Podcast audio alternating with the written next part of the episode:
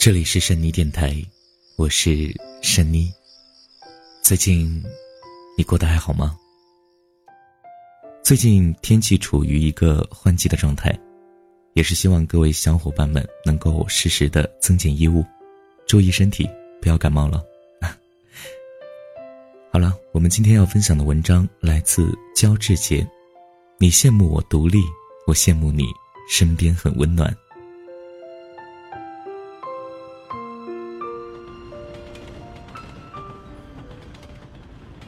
二零一一年，在经历了三年的寒窗苦读后，我终于拿到了一张可以改变自己命运的通知书，飞出了那座待了十几年的小镇，成为父老乡亲眼里教育孩子的榜样。送我上大学，一直是父亲的心愿，只是命运从来喜欢不按常理出牌。要走的前几天，父亲突然病倒了。而且是很严重的头疼病，这个病根在他年轻的时候就种下了，经常反复，自然而然的，照顾父亲成了眼下家里最重要的事情。我湿着眼眶去火车站退了很早就买给父亲的火车票。报到的那天，下着细雨，闷热又潮湿的空气，让人呼吸难受。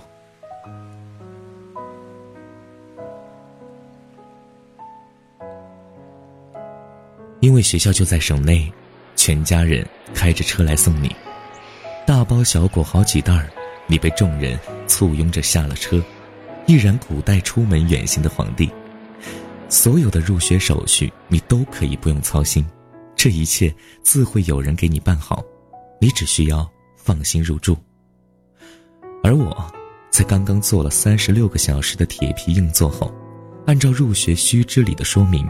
立即马不停蹄地奔向学校，手里一个二十寸大小的行李箱，里边装着我带来的全部家当。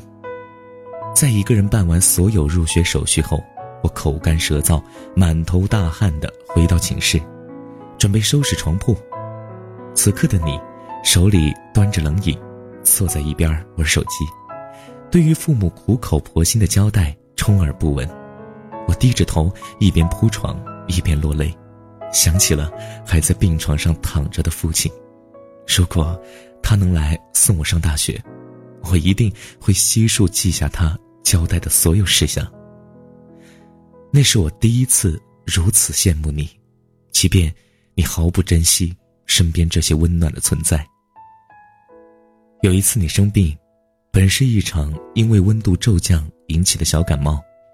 你在电话里无意中提到这件事，不想爸妈立马开车过来，带着药，带着爱。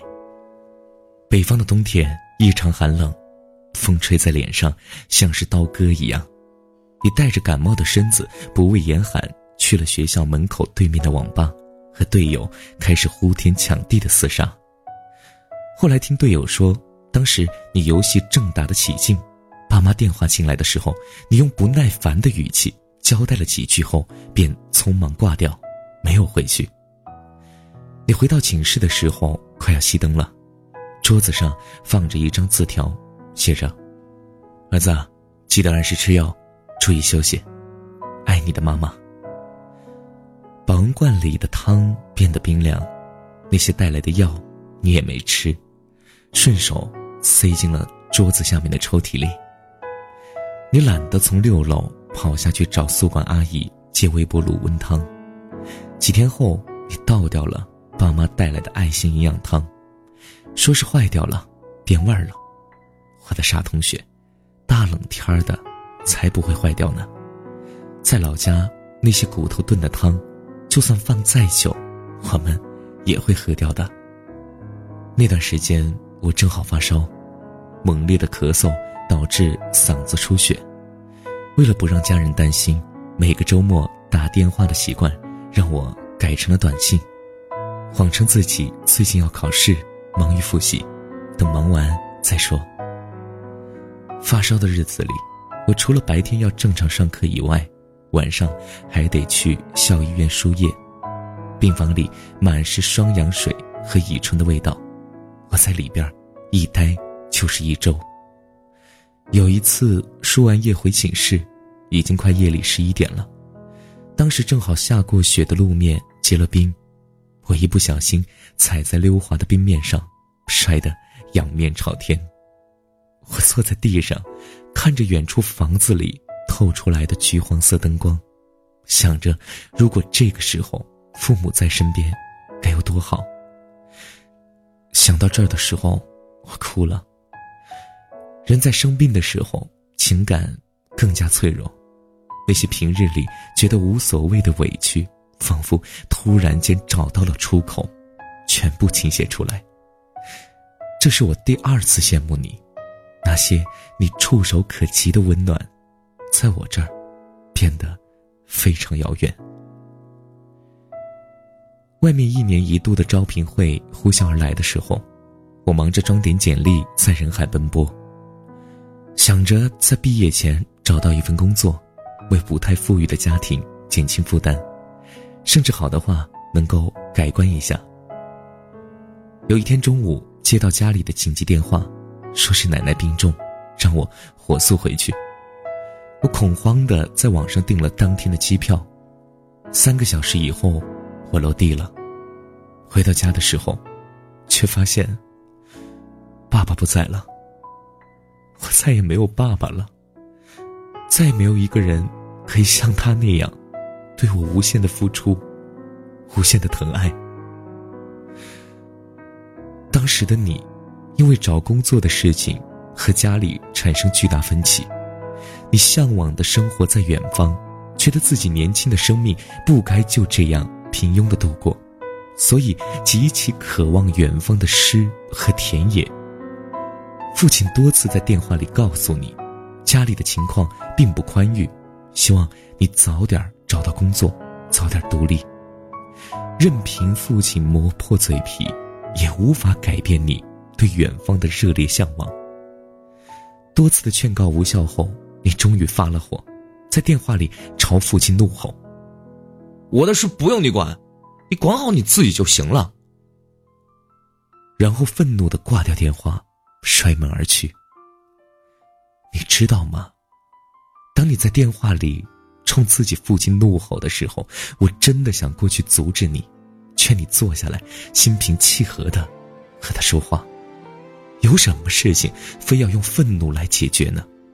他可是你的父亲呀，他也是为你好。这是我第三次羡慕你，两眼放光的羡慕你。因为你有一个健康的老爸，虽然你会朝他发火、朝他怒吼，可是为人父母的从来不会计较子女对自己的伤害，而我的父亲，却长眠地下，与我天各一方，我再也叫不出“爸爸”这两个字，他也永远听不到儿子的呼唤。你知道我有多羡慕你吗？毕业前的散伙饭上，我喝得烂醉，坐在角落里，看着一幕幕的拥抱和离别。平日里再怎么关系疏远的人，分别前都有很多话想对某个人说，再不说，就永远没机会了。你拎了一瓶酒走过来，说：“哎，喝点我说：“啊，好啊。”可是喝到一半的时候，我就吐了。你扶着我跌跌撞撞的走出去，在洗手间吐完以后，我们抱在一起，坐在外面的沙发上，说着掏心窝子的话。你说：“你知道吗？有时候我很羡慕你。”我不解的问：“ 你羡慕我什么呀？”你说：“一直以来，父母都很宠溺我，从小到大，什么事儿都不让我做，即便我现在成年了。”遇到很多事情，还是不会处理，不像你，一个人离家几千公里，这么远的地方来读书，依然可以将生活打理的有条不紊，独立真好啊！我很羡慕独立的人。不知道为什么，听到“独立”这两个字的时候，我哭了起来。我哭着说：“ 那你知道我有多羡慕你吗？你上大学的时候。”父母亲戚一干人送你，生病了，一个电话，爸妈立马开车过来给你送药。你找工作的时候，父母给你出主意，你虽然冲他发火，可是他不会去跟你计较这些，会原谅你。你身边所有这些细微的温暖，在我这儿，都是难以实现的童话，你知道吗？我之所以独立，完全不是因为我想独立，而是生活逼着我去面对一切。当时，我一个人坐了三十六个小时的铁皮硬座来学校报道，那是我第一次出这么远的门，可是没有人来送我。是因为我父亲病重，母亲送我去火车站的时候，哭了一路，因为她不放心自己十七岁的儿子。我发烧咳血，在医院里打吊瓶的时候，就要瞒着家里人，因为他们的担心会随着距离放大，而且这种担心根本解决不了任何问题，只会让他们干着急。毕业找工作的时候。我多想可以有一个人给我出出主意，做做决定，可是没有，因为能替我做决定、安抚我不安情绪的人，再也不在了，所以，我只能够学着，让自己长大。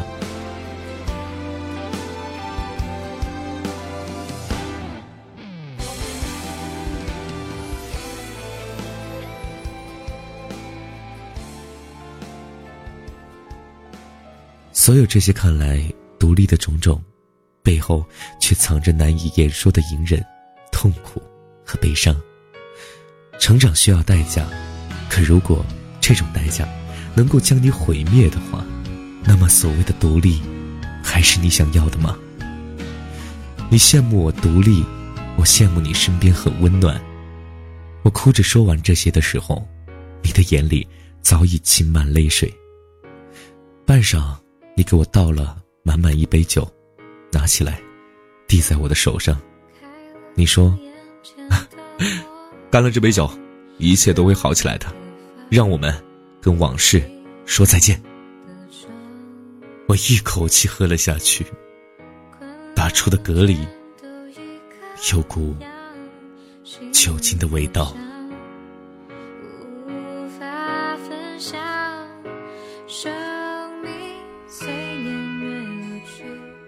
好了故事讲完了，你也该睡觉了。晚安，做个好梦。我是珊妮。我好想